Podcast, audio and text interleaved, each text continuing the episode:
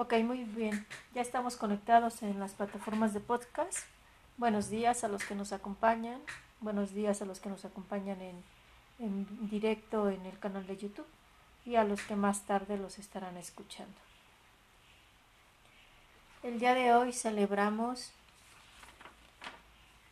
a una santa, iba a decir una santa muy interesante, pero ¿qué santa no es interesante?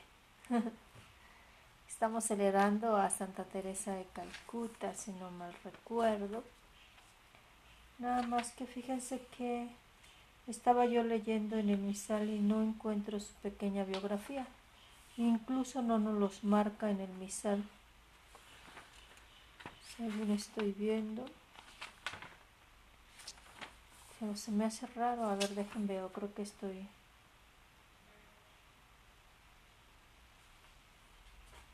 ¿no? La verdad es que no nos lo marca. Se me hace muy raro.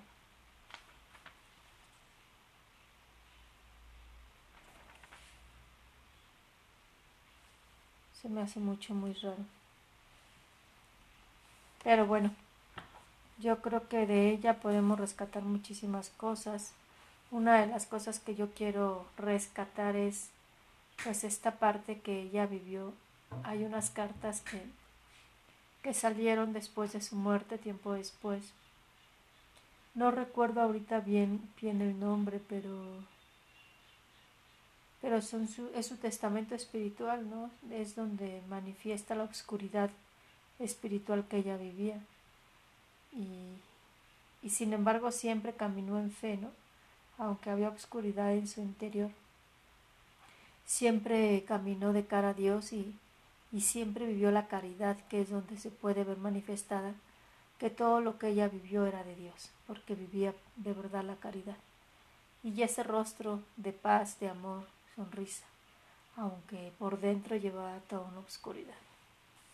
Vamos a dar inicio a la lectura desde la primera carta del apóstol San Pablo a los Corintios, capítulo 4, versículos del 6 al 15.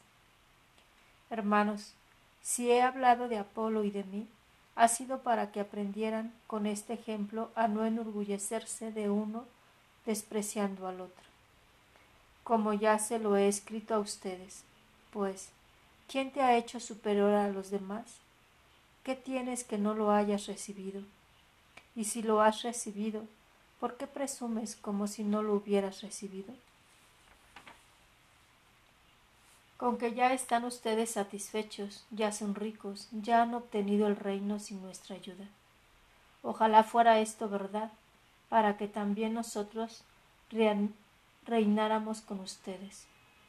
Porque me parece que a nosotros, los apóstoles, Dios nos trata como a los últimos de todos, como a gente condenada a las fieras, pues nos hemos convertido en todo un espectáculo para el mundo tanto para los ángeles como para los hombres.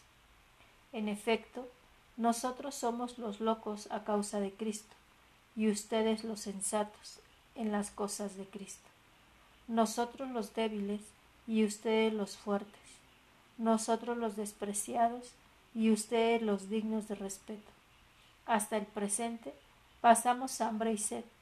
Vamos pobremente vestidos y recibimos golpes andamos errantes y nos fatigamos trabajando con nuestras propias manos. Nos maldicen y nosotros les deseamos el bien. Nos persiguen y los soportamos, nos calumnian y correspondemos con bondad.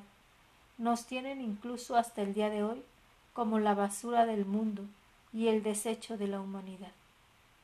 Les escribo esto, no para avergonzarlos, sino para llamarles la atención como a hijos queridos. Pues aunque como cristianos tuvieran ustedes diez mil maestros, no tienen muchos padres, porque solamente soy yo quien los ha engendrado en Cristo Jesús por medio del Evangelio. Palabra de Dios.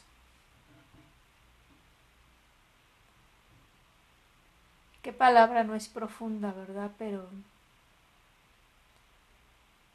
pero esta lectura de verdad que desde, la que desde que la estaba orando en la oración y después me tocó proclamarla en la Eucaristía, pues me invitaba a meditarla, ¿verdad?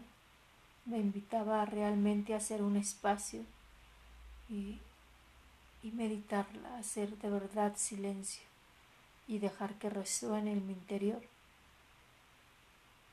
Porque por un lado, Pablo nos presenta a los que nos creemos que ya sabemos mucho de Cristo, ¿no? O a los que sabemos que creemos mucho. En estos días estaba hablando de una cosa es la inteligencia y otra cosa es la sabiduría, ¿no?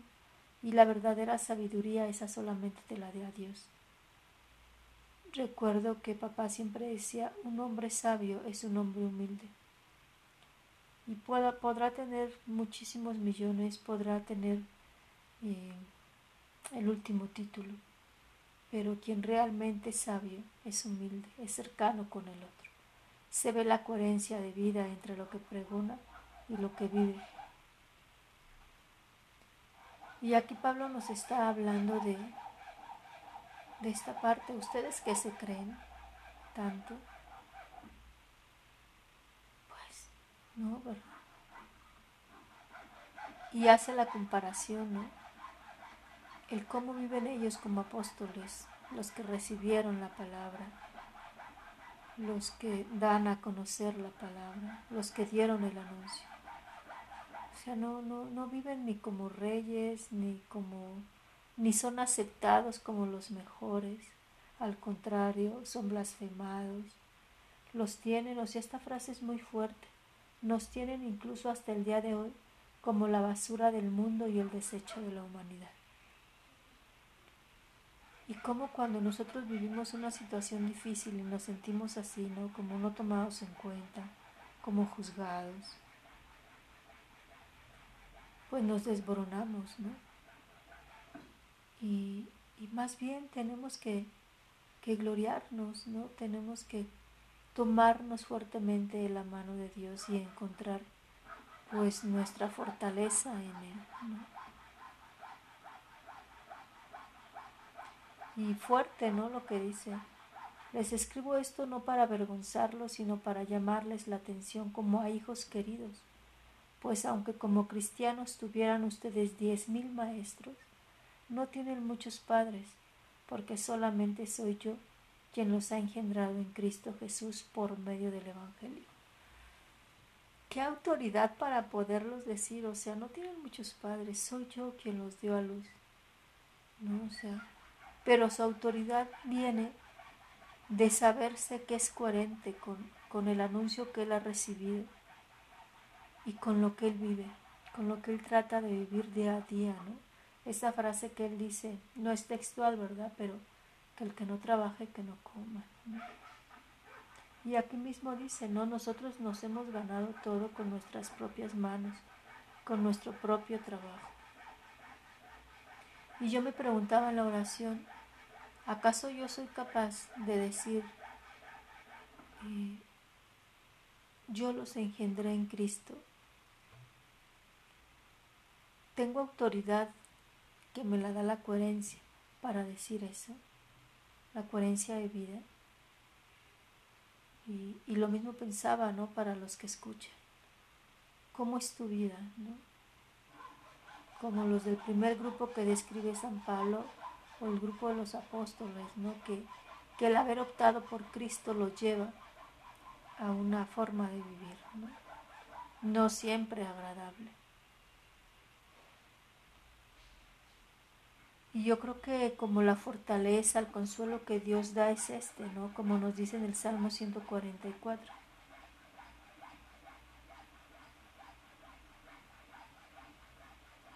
El Señor no está lejos de aquellos que lo buscan muy cerca está el Señor de quien lo invoca.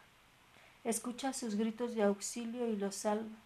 El Señor cuida de los que lo aman, pero destruye a los malvados. ¿no? Como dice en el Apocalipsis, vomito a los tibios.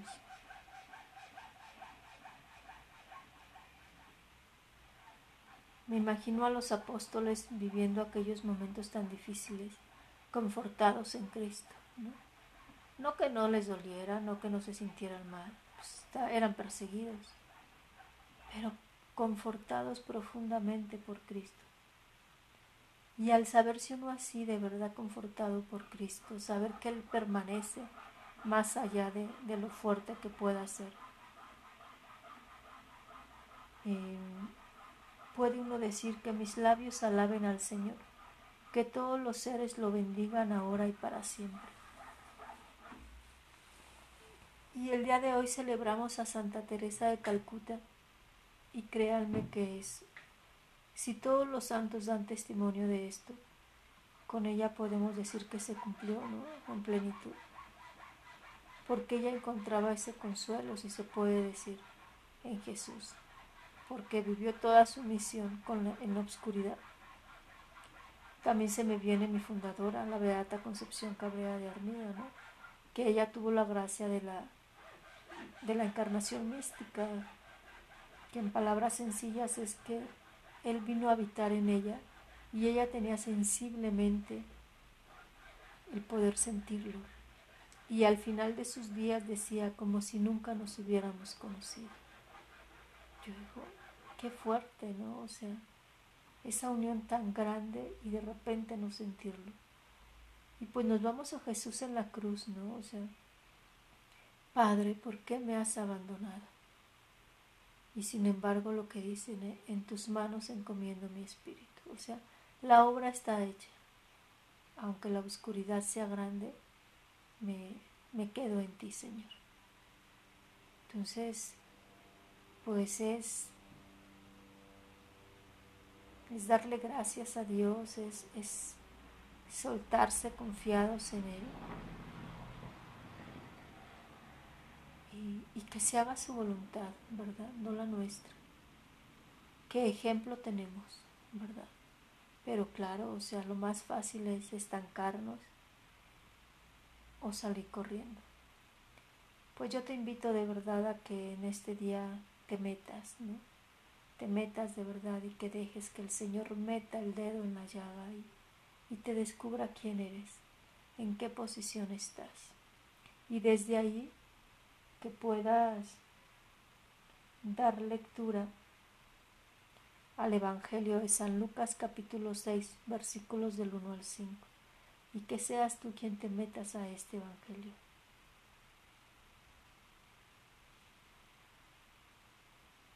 que nos invita precisamente a respetar este sábado, que para nosotros sería el domingo, el día del Señor, y respetarlo más allá de una mera regla o norma, aprovecharlo para estar en intimidad con Él. Pues me despido, tu hermana María Guadalupe Ortega Sánchez, religiosa de la Cruz. No, dije, no olvides dejar tus comentarios. Recuerda que la fe compartida crece.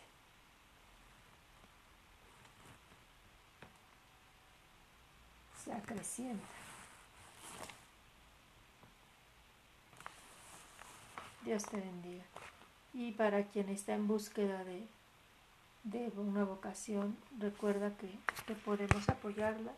Ponla en contacto con nosotros vía WhatsApp, Facebook, la misma página de YouTube, canal de YouTube, la página web de Religiosas de la Cruz. Dios te bendiga. Y pues muchísimas gracias.